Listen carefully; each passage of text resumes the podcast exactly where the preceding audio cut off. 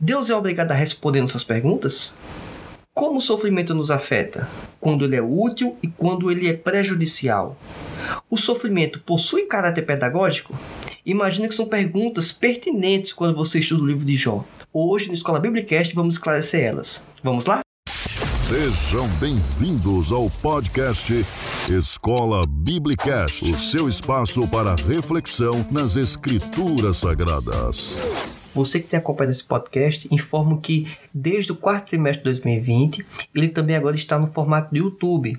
E quando eu falo formato de YouTube, é de fato com vídeo, imagem, minha imagem, apresentação de slides, um formato diferenciado, inclusive, para o que até inclusive é comum praticado dentro do YouTube por outros canais de comentários das lições bíblicas da escola dominical.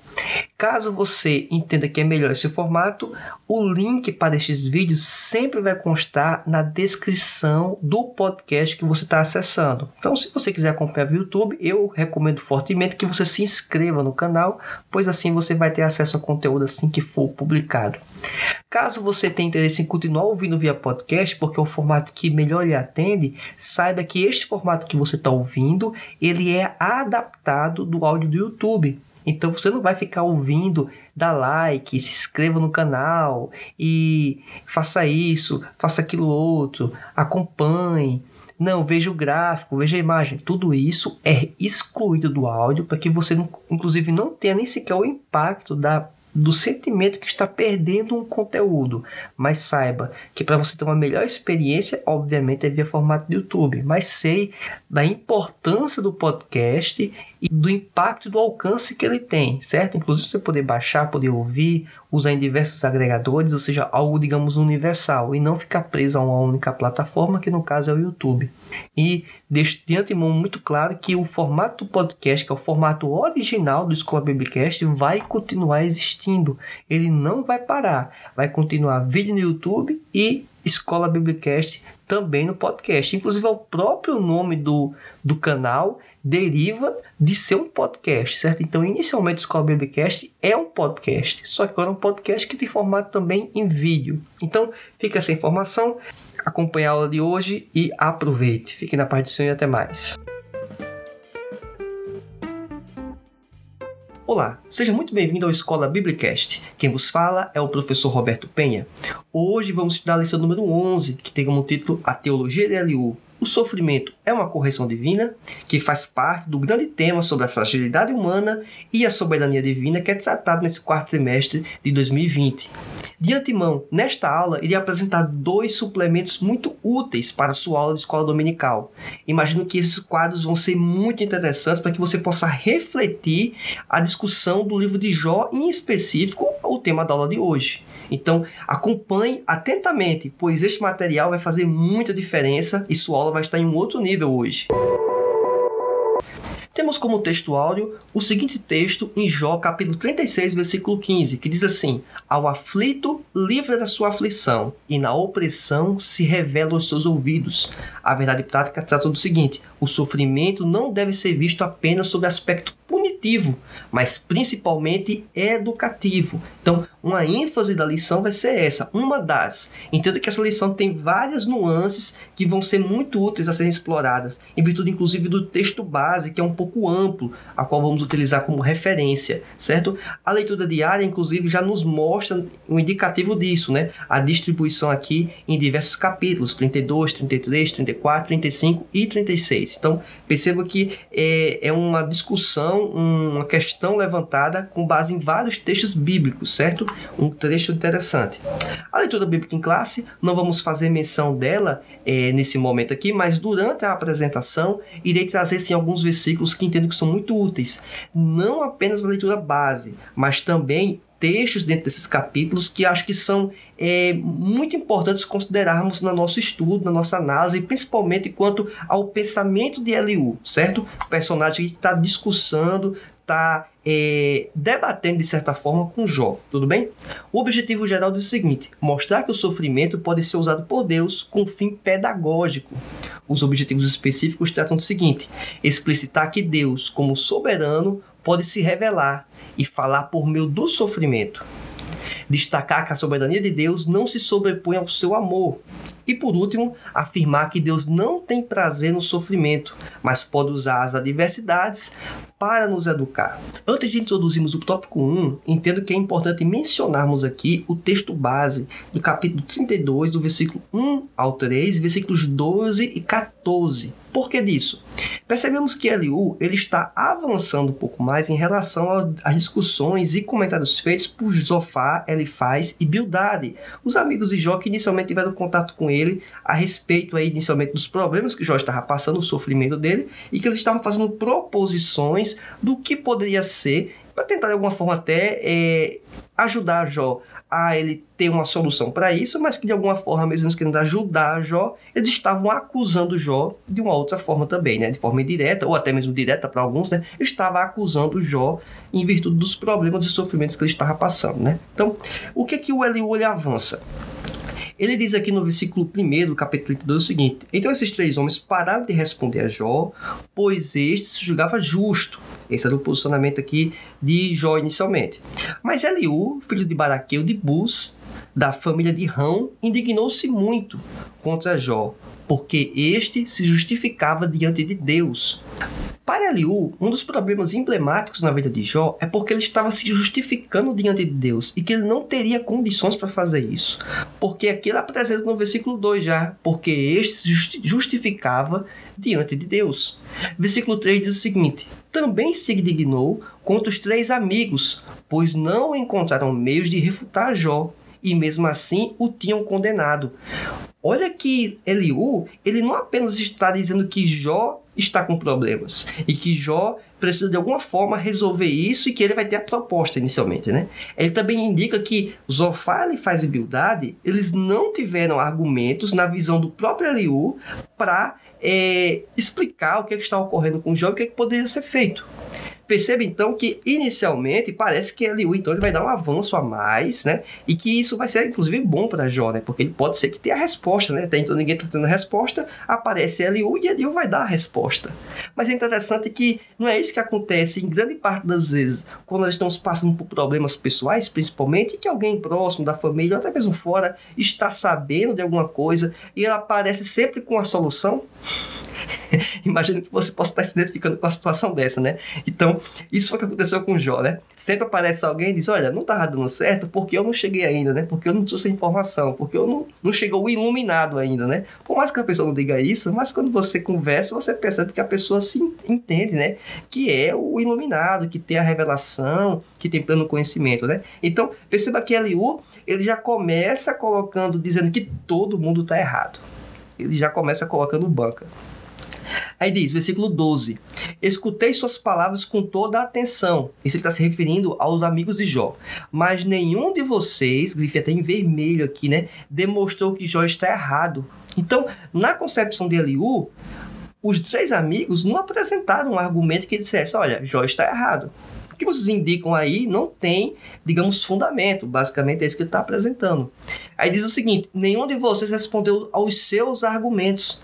Porque Jó ele retrucou, né? Ele respondeu os seus os amigos dele e os amigos dele não tiveram como refutar o que Jó apresentou. Então ele está dizendo o seguinte: Jó está com problemas, certo? Eu sei como responder isso, eu sei como justificar, resolver essa situação, mas que vocês três que tentar também fazer também não conseguem. Então ninguém sabe, somente eu. Versículo 14. Só que não foi contra mim que Jó dirigiu suas palavras, e não vou responder a ele com o argumento de vocês. Então ele já diz o seguinte: olha, eu não vou utilizar dessas premissas, desses argumentos que vocês vão apresentar. Então, esse é um pano de fundo que é importante você entender antes de estudar os tópicos da lição bíblica. Entendo que é muito importante você ter uma, um, entender um pouco desse pano de fundo. Um outro elemento também importante é que o Eliú, ele esperou os amigos dele falar, e o texto inclusive dá um indicativo disso, que era porque eles eram mais velhos, mais experientes, e uma certa forma de respeito, eles falaram na frente. Então, foi basicamente esse o raciocínio que permitiu que Eliú fosse falar apenas agora, de certa forma. E Eliú teve a vantagem, além disso, de poder saber quais eram os argumentos dos colegas, inclusive, inclusive isso pode ter contribuído para que ele possa ter melhorado o seu fundamento, a sua ideia do que poderia estar ocorrendo, né? Então, quem chega depois de um fato já em andamento, que já viu o que, é que pode dar certo e o que, é que pode dar errado, ele tende a ter mais elementos e aí talvez construir uma resposta melhor. Que, inclusive, de certa forma, é o que estamos fazendo hoje. Mais uma vez eu reforço. Comentei isso em algumas lições bíblicas passadas. Nós estamos olhando agora com um escopo de conhecimento muito maior do que o que eles estavam vivendo naquele período.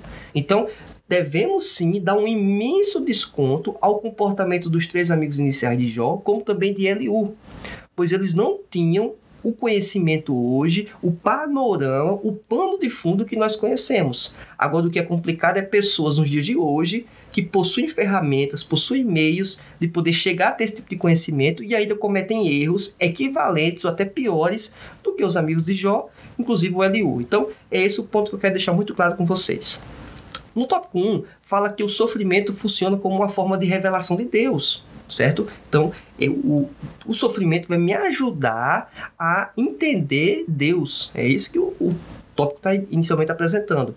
O primeiro item desse tópico fala que Deus é soberano. E tem três versículos que eu acho importantes nós considerarmos na nossa análise. Se encontra no capítulo 33, do versículo 12 ao 14 de Jó. Diz o seguinte: Mas eu digo que você não está certo, porquanto Deus é maior do que o homem. Por que você se queixa a ele? de que não responda às palavras dos homens. Olha que interessante. Primeiro que Eliú, ele trouxe uma obviedade. Ele está dizendo uma afirmação que é algo muito lógico na cabeça, acho que não apenas de Jó, mas grande parte daqueles que estavam em volta, inclusive os próprios amigos anteriores de Jó. É interessante entender que esses argumentos que partem de pontos já absolutamente comuns, será que isso era relevante a trazer à tona? eu entendo que nesse momento, nesse contexto aqui, não me parece não muito interessante. Mas é importante entendermos que em algumas circunstâncias precisamos sim reforçar essas coisas que são óbvias. Aí você diz, não, mas não é óbvio isso. Talvez é óbvio para você, é óbvio talvez para mim. Algum ponto, né? Talvez nem todos. Mas para uma outra pessoa, isso pode fazer uma imensa diferença. E aí nós temos que entender, e principalmente com um aluno de escola bíblica dominical, se você é professor que está nos acompanhando, tentar entender em que nível, em que pé está o conhecimento dos seus alunos. Porque se ele tem uma deficiência anterior a algum conceito, a alguma ideia, fica difícil você discorrer sobre o assunto, né? Explicar um pouco melhor sobre esse conteúdo se ele não vai entender ou acompanhar o seu plano de fundo, a sua ideia inicial, inclusive até o conceito que está sendo empregado, tá certo? Aí diz o versículo 13, né? É, que ele está se queixando, né? E não responde às palavras dos homens. Ou seja, na concepção dele é o seguinte: Jó pergunta a Deus, questiona a Deus e está se esperando o quê? Que Deus responda a ele inicialmente, né? Só que Eliú fala o seguinte: olha, Deus pode falar de diversas formas. Aí diz o versículo 14: pois a verdade é que Deus fala, ora de um modo, ora de outro, mesmo que o homem não o perceba. Aí temos um pequeno problema. Qual é? É que ele fala que Deus sempre fala. Devemos entender o seguinte: nem sempre Deus fala conosco. Essa é um problema inicial importante. Deus pode falar de diversas formas? Pode. Até o texto fala que ele pode falar por religiões, tal, tudo isso, perfeito. Mas o problema é condicionar que Deus sempre tem que falar. Não. Deus pode não falar. Por que Deus pode não falar? Partindo inclusive dos próprios argumentos que Eliú apresenta durante esses textos no capítulo de Jó, que é que ele é soberano. Então ele não é obrigado a responder. No subtópico 2 do item 1 ainda, Eliú ele apresenta uma tese quanto ao que impede a pessoa de não ouvir a Deus a não resposta de Deus, segundo Eliú, não é que Deus não respondeu de fato, não é isso. E sim que Deus respondeu, mas nós, em nosso orgulho e soberba, nós não ouvimos a Deus. Essa ideia, ela pode ser parte da resposta, mas ela não pode ser a única resposta, pois está assumindo novamente que Deus, ele sempre responde, ele sempre fala. E Deus pode não falar. Ele tem a opção de não falar. Deus não é obrigado a falar. Então é uma coisa até um pouco estranha, né? Toda vez que alguém vir a perguntar a Deus, como apresenta aqui nessa pergunta inicialmente, é, Deus tem que responder? Um outro ponto importante a mencionar no subitem 3 do tópico 1 é que eh, Deus ele fala, né, obviamente, além de visões e sonhos. Eliu também destaca que a enfermidade é um dos canais de comunicação entre Deus e o homem. Temos o texto base aqui, caso você queira se aprofundar um pouco mais, que é em Jó capítulo 33, do versículo 19 ao 22. Então ele apresenta aqui, além dos sonhos e visões, também o sofrimento. Antes de entrar no tópico 2, quero trazer mais uma informação de pano de fundo se encontra em Jó, capítulo 33, do versículo 31 ao 33. Diz assim: Presta atenção, Jó, e escute-me. Fique em silêncio e falarei. Se você tem algo para dizer, responda-me. Fale logo, pois quero que você seja absolvido. Então, o interesse de Eliú em última instância, era ajudar a Jó, certo? Por mais que fizesse, é, trouxesse também consequências psicológicas em virtude das afirmações feitas por ele, né? Mas o versículo 33 diz o seguinte: Se não tem nada para dizer, ouça-me, fique em silêncio, e eu ensinarei a sabedoria a você. Tradução da NVI, certo? Uma versão internacional. É, perceba que Eliú, ele simplesmente está se colocando como o senhor da sabedoria, o dono da sabedoria, como coloco nessa imagem é isso. Olha, fica quietinho na sua aí, Jó, que se você não tiver nada relevante para falar, agora o mestre vai falar, né? Ou seja, é, o detentor do conhecimento, o iluminado vai falar. E será que nós não percebemos isso aí no nosso dia a dia, né? Quando aparece pseudos especialistas, né? Em relação a tudo, né? Em relação a tudo que acontece na nossa vida, na vida da igreja, e eles têm a fórmula, né, a fórmula mágica de como vai solucionar todas as coisas. E desprezam um elemento essencial que está intrínseco à natureza humana, que é a complexidade. E isso já está intrínseco à natureza humana, a complexidade. Imagina só quando falamos sobre entender quem é Deus é algo muito complexo. E o agir de Deus é complexo. Existem N variáveis, N fatores. Parte desses, dessas variáveis, parte desses fatores, o suficiente para a gente se aproximar de Deus e querer um contato com Deus, está exposto nas Escrituras. Está exposto na revelação de Deus. Isso não tenho nenhuma dúvida quanto a isso. Mas a gente entender que o agir de Deus, as formas de Deus operar, a gente vai ter pleno conhecimento, saber de tudo isso, é um, um insulto ao próprio conhecimento que, de certa forma, o ser humano já tem, a sabedoria que o ser humano já tem. Que saber que nós somos limitados, que nós temos um fator aí limitante.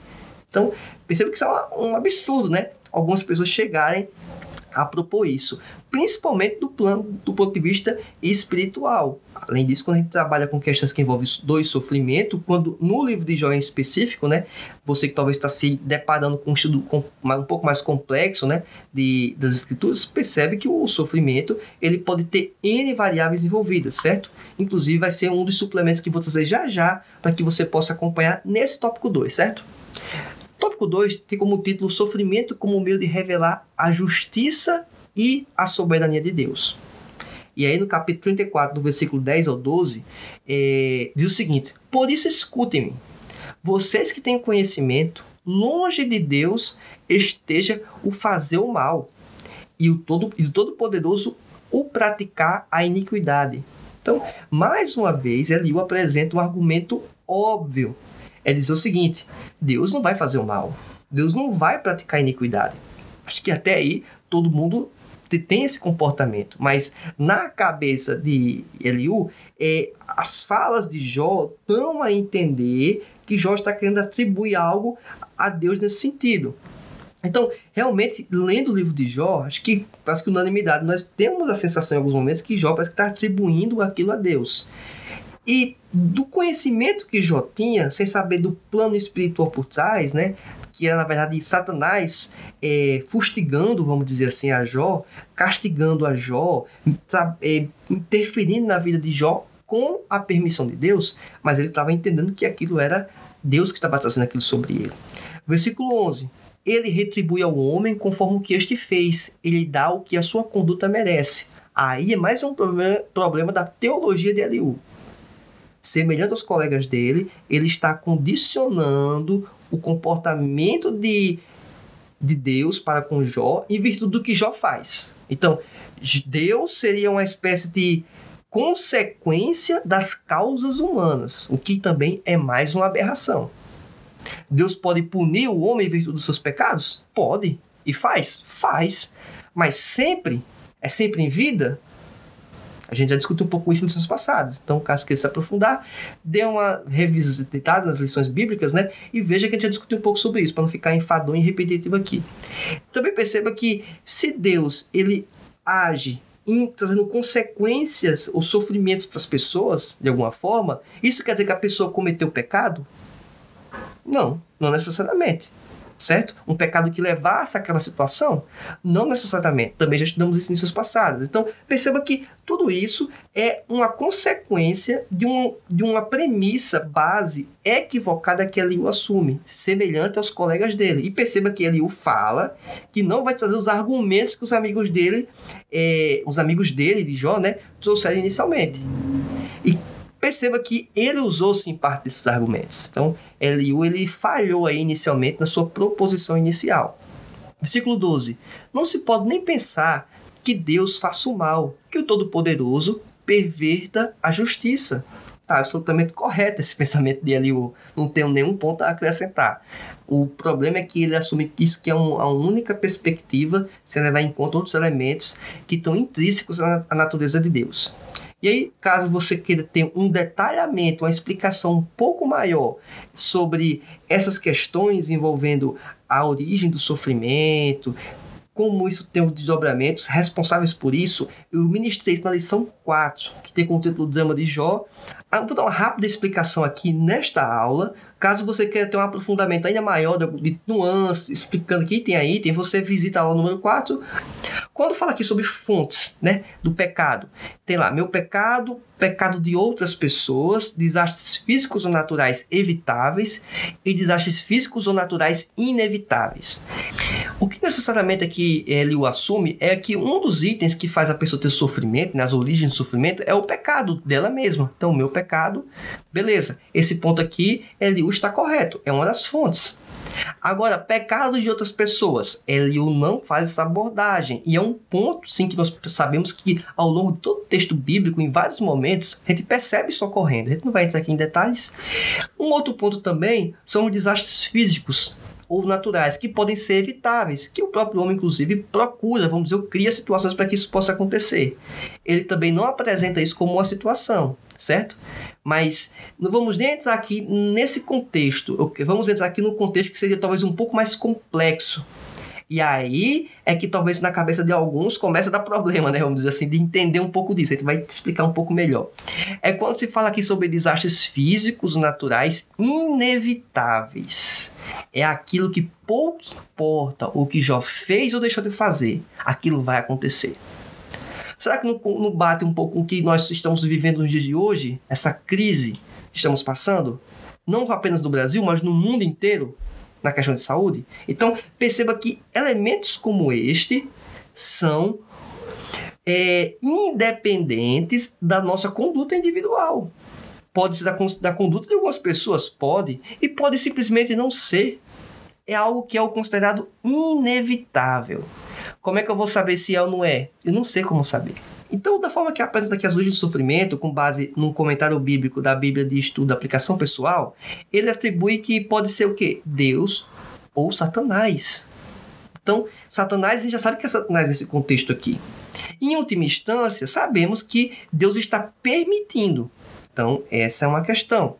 E aí é que cria um problema, talvez, de raciocínio lógico para alguns. É, Poxa, então quer dizer que Deus, sendo bom, maravilhoso, é, tendo todo o poder, ele permite que coisas más aconteçam com pessoas boas?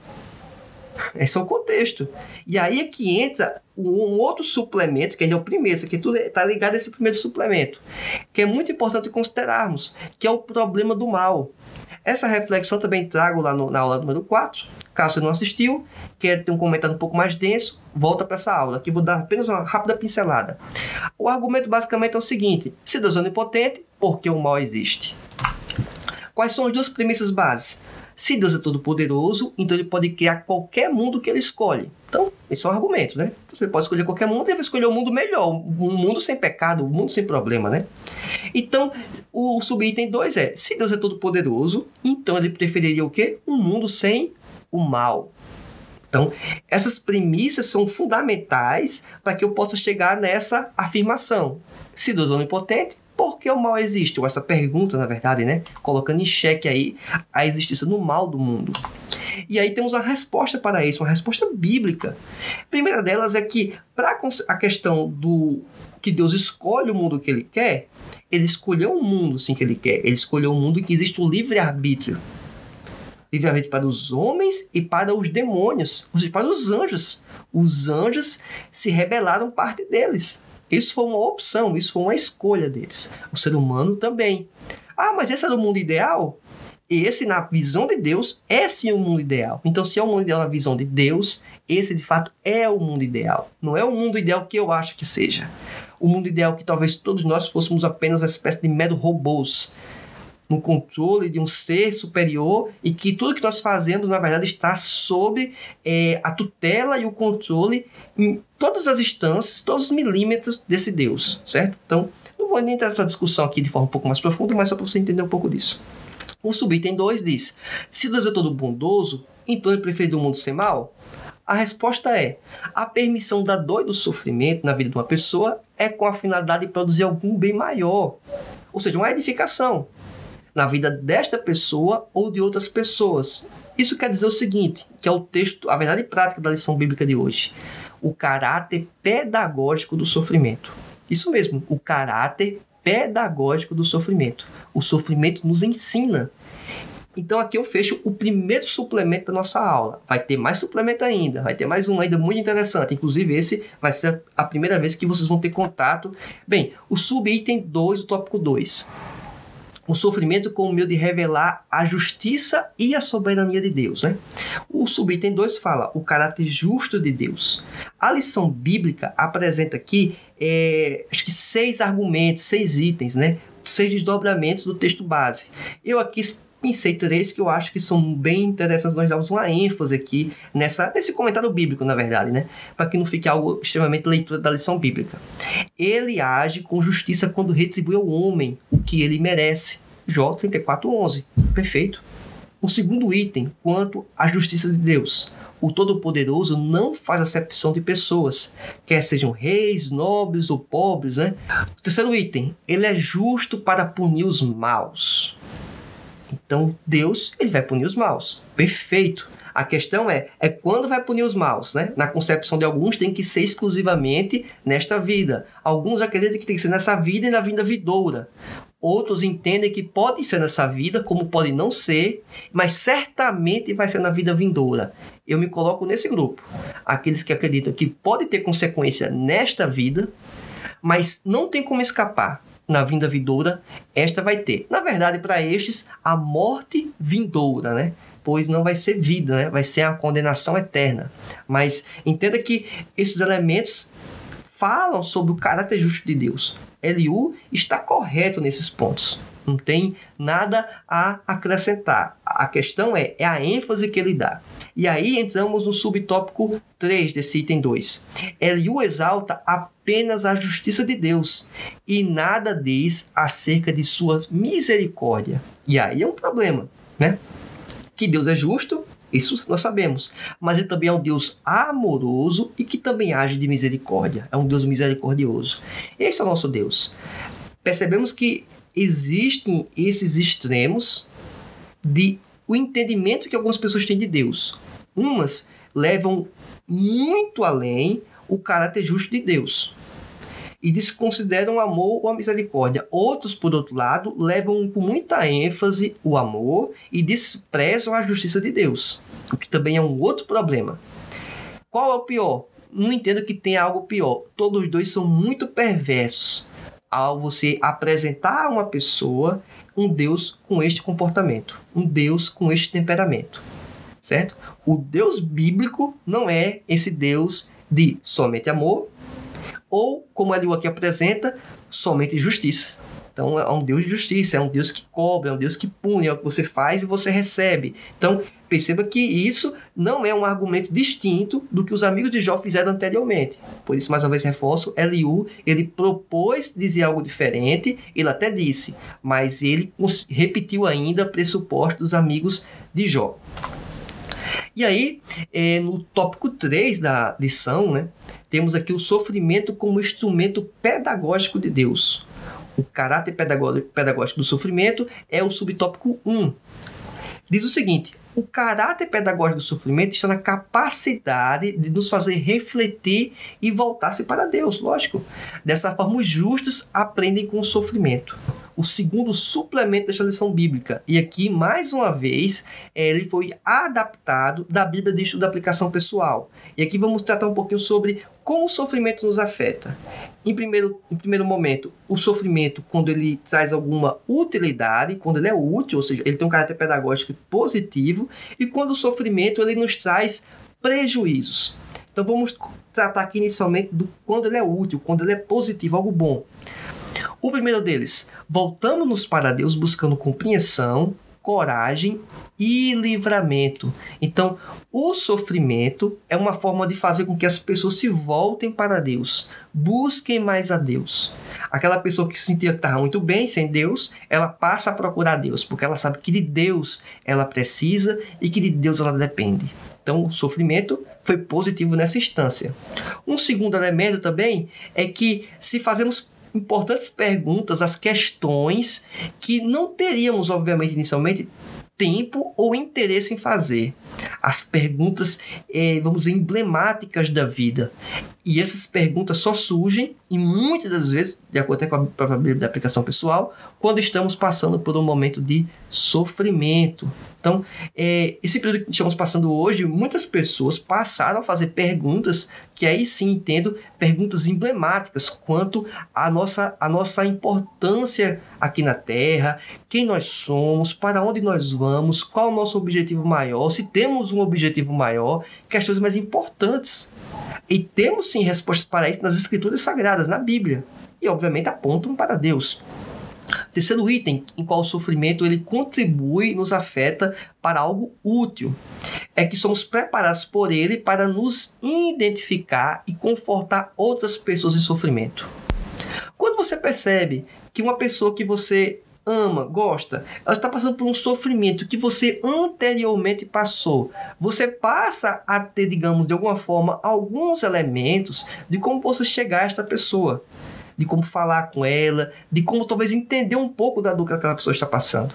É a mesma coisa? Não, obviamente temos as nossas percepções e, digamos, é, respostas distintas, seres diferentes, mas inicialmente é sim possível eu conseguir me identificar e poder de alguma forma até contribuir para aquela pessoa que está passando por aquele momento de dor, seja qual for a circunstância envolvida.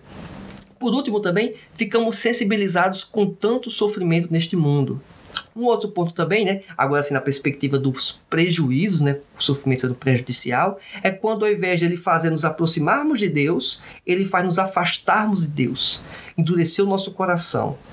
É, e aí, esse é um problema, lógico, né? Um outro também é fazer com que nós nos fechemos a nós mesmos. Obviamente, né, se eu estou me afastando de Deus, o que vai provavelmente imperar em minha vida vai ser o quê? O meu eu, né? Eu acho que vou resolver. Eu acho que sou a solução. O homem pode resolver, né? E aí, esse egoísmo, esse egocentrismo vai sufocar e vai piorar a situação, inclusive. Um outro ponto também é que essa situação, por tabela, isolamos Deus e isolamos as pessoas que poderiam nos dar um suporte inclusive pessoas que passaram por sofrimento semelhante né, ao que eu estou passando, ao que você poderia estar passando. É, o último item também é acusarmos Deus de ser injusto e talvez influenciar outras pessoas a rejeitá-lo.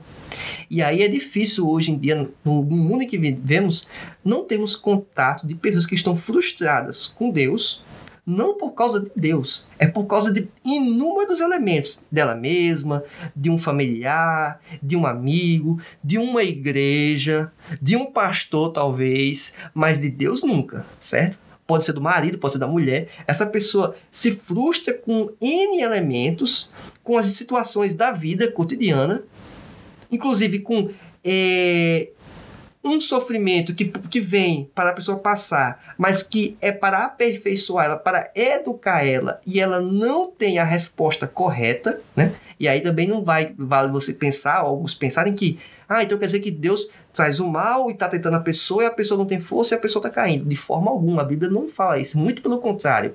Deus não permite que nós passemos por um sofrimento, por uma dor, por uma tentação que seja maior do que nós possamos suportar. Então, tenha plena consciência disso. Se não tem, passa a ter, certo? Por favor, para o nosso próprio bem aqui do nosso debate e discussão é, quanto às escrituras sagradas. Então, sabendo desses elementos, sabendo que Deus ele não pode e não é injusto, como posso né, acreditar que Deus é desse jeito? Mas infelizmente alguns acreditam. E pior, eles espalham isso. Eles destilam esse veneno mortal para outras pessoas.